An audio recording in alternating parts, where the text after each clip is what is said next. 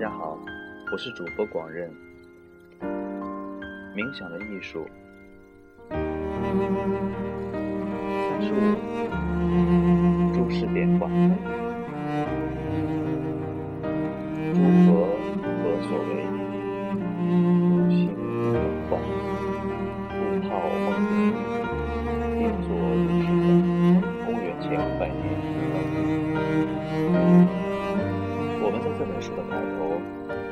世上没有执着的东西，我们不能执着于任何东西。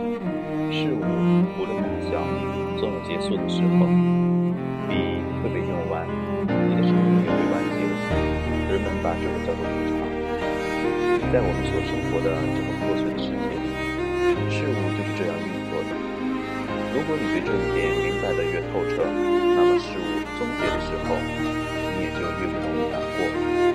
在寺庙里，某人最喜爱的杯子掉到地上摔碎了，你会看到他面带微笑，轻声地说：“啊，这就是无常。”但是，如果人们说事物是变化的，这就是更深的意思。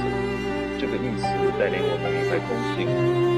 希腊著名哲人希罗多德曾说过：“你永远不会踏进同一条河两次。”后来，我到了印度神圣的，当地的人都跟我说同样的话：“印度每个人都是哲人。”这句话的意思是，你在星期三看到的和感受到的河，与你的星期四看到感受到的河是不一样的，因为星期三的河到了星期四早已经下游去了。这是一个蕴含着深刻道理的简单概念。有人说，我们的整个世界都是这样的，我们看到的任何东西，都和昨天看到的不一样，甚至是和前一刻看到的不一样。每个事物都在不断的变化。从一个角度来讲，我们周围的事物每一刻都在变老，都在离它的死亡更近一点。随着你的每一次呼吸，你的脸上又生出一条小皱纹。但是，更进一步来讲，随着每一刻的流逝，我们对某个对象有着一个不同的体验。我们每次走在一条街上的时候，都可能与前一天走在这条街上时有着相同的体验。所以，我们永远都不能执着于事物，它们就像沙子一样，从我们之间溜走。它们不像我们以为的那样是固定不变的。它们不断的在移动，就像河流一样。这就好比听一首歌，当你在播放歌曲的时候，随着每一刻的流逝，一个个音符在出现、消失，我们永远无法抓住它们。我们用佛教的认知理论做一个小实验，来证明我的观点，说出这是一张关于什么样的图片。这画的是两样不同的东西。还是一样东西，你几乎不得不说，画的是两样不同的东西，一个是圆圈，另一个是倒梯形，或者一个是底部被切割了的倒三角形。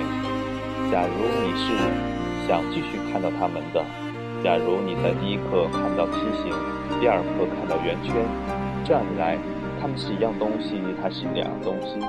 三角形会怎么变成圆圈呢？翻到下一页，我来告诉你。这是咖啡杯的第一课，这是咖啡杯的第二课，以此类推。这些是转瞬即逝的图像。接下来，花点时间想一想这个例子的含义。我们真正看到的东西，并不相当于我们的世界观。眼睛看到两样东西，意识却看到一样东西，这是个麻烦问题。因为我们确认外界有东西存在的唯一方式，就是通过我们的五种感官的门户，我们的视觉感知以及其他感知。意识对于从眼睛接收来的原始数据进行着有趣的处理。眼睛永远都看不到杯子，杯子是一个概念，眼睛只能看到颜色和形状。在这个例子里，眼睛在第一刻看到了梯形的东西，在第二刻看到了圆形的东西。然而，意识将杯子的概念添加到了这两个图形上。意识把两个图形天衣无缝的联系起来，造就了一个物体。世界上所有的杯子都是这么来的，除了你意识里的杯子以外，世界上根本没有其他杯子。所以，你以为你看到杯子，那个在外部的，在厨房桌上的东西，那个当你离开房间之后仍然在那里的东西，是一个根本不存在的杯子，它不可能存在，因为如果它真的是自己独立的存在于客观外部世界，以我们以为的方式存在，那么它就永远不可能改变，你就会一直看到完全同样这最后一点有些难懂。我认识的一个喇嘛曾经对我说：“咀嚼一下。”这句话的意思总是说我们应该用时间来做对这一点做冥想。所以，我们就这样来思索这个事实：事物不断在变化，以此。我们可以理解我们周围事物的空性。如果我们明白了我们所处的现实一直都在变化，那么我们就能省去很多痛苦，因为这些痛苦来自于试图抓住并不存在的东西。我们离空性近一步，就是离痛苦远一步。